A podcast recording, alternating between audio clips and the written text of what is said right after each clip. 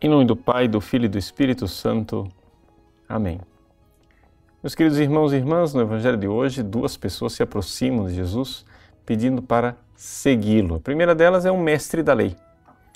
Os intérpretes dessa passagem ficam se perguntando por que é que Jesus rejeitou aquele mestre da lei que queria segui-lo.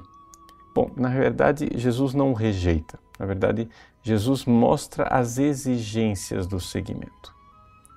Por isso, os santos padres interpretam que, de alguma forma, aquele mestre da lei estava mal disposto, ou seja, ele estava procurando Jesus por interesses próprios. E, portanto, uma vez que Jesus coloca as exigências, como ele fez com aquele jovem rico, é, de deixar tudo, ele não está disposto a seguir. E Jesus faz isso é, de uma forma é, analógica. Ele fala: as raposas têm suas tocas, as aves têm os seus ninhos, mas o filho do homem não tem onde reclinar a cabeça. O que Jesus está dizendo para esse mestre da lei, na prática, é que ele esteja disposto a não ter onde reclinar a cabeça. Esse é o sentido literal. No entanto, São Gregório Magno faz uma aplicação moral a respeito desse sentido literal. Ou seja, ele vê mais profundamente, ele vê ali um sentido é, escondido naquela analogia de Jesus das raposas e das aves. Ele diz assim: vamos analisar é, qual é a característica desses animais. As raposas são animais enganosos. As aves são animais que sobem ao alto e, portanto, poderíamos dizer que ali Jesus está falando da soberba. No sentido moral, esta página do Evangelho quer dizer o seguinte: que o engano, como as raposas, e a soberba, como as aves, encontram lugar para morar no teu coração. Ou seja, a raposa tem uma toca no teu coração. As aves soberbas têm uma toca, têm um ninho no teu coração. Pois bem, o filho do homem não tem lugar no teu coração, não tem onde reclinar a cabeça no teu peito.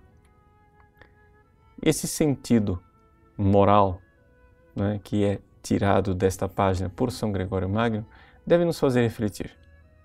Ou seja, nós temos um lugar para o Cristo repousar a cabeça em nosso coração? Ou o nosso coração, na verdade, é toca de raposas e ninho de aves, ou seja, abrigo de vícios como o engano e a soberba? Nós precisamos, de alguma forma, fazer com que o nosso coração seja o lugar do repouso de Cristo. Por isso, para que isto aconteça, para que isto se dê verdadeiramente em nossa vida, nós precisamos nos desapegar de tudo. E é por isso o outro diálogo que vem, onde um discípulo, não já o mestre da lei, mas alguém que de fato já seguia Jesus, pede para segui-lo, mas pede licença para primeiro enterrar o seu pai. Existe uma diferença entre este segundo interlocutor e o primeiro.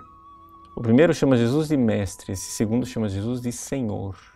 O primeiro é um doutor da lei, esse segundo já é discípulo e já segue Jesus. Mas mesmo assim, mesmo Jesus já encontrando nele né, um lugar mais apto para poder repousar a cabeça, Jesus, mesmo assim, quer um desapego.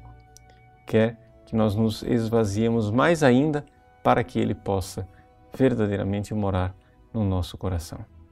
Por isso, nós não precisamos nos desapegar somente do pecado, como o engano e a soberba, no caso do mestre da lei, mas também nos desapegar das coisas boas, porque às vezes são as coisas boas, mas deste mundo, que nos impedem de fazer de Jesus verdadeiramente o Senhor de nossa vida. Entreguemos tudo, renunciando ao pecado, no primeiro caso, mas renunciando também às coisas boas para reencontrá-las em Cristo. Quando nós entregamos tudo ao Cristo, nada perdemos, porque tudo recebemos de volta neste grande Senhor que quer um abrigo no nosso coração. Deus abençoe você. Em nome do Pai, do Filho e do Espírito Santo. Amém.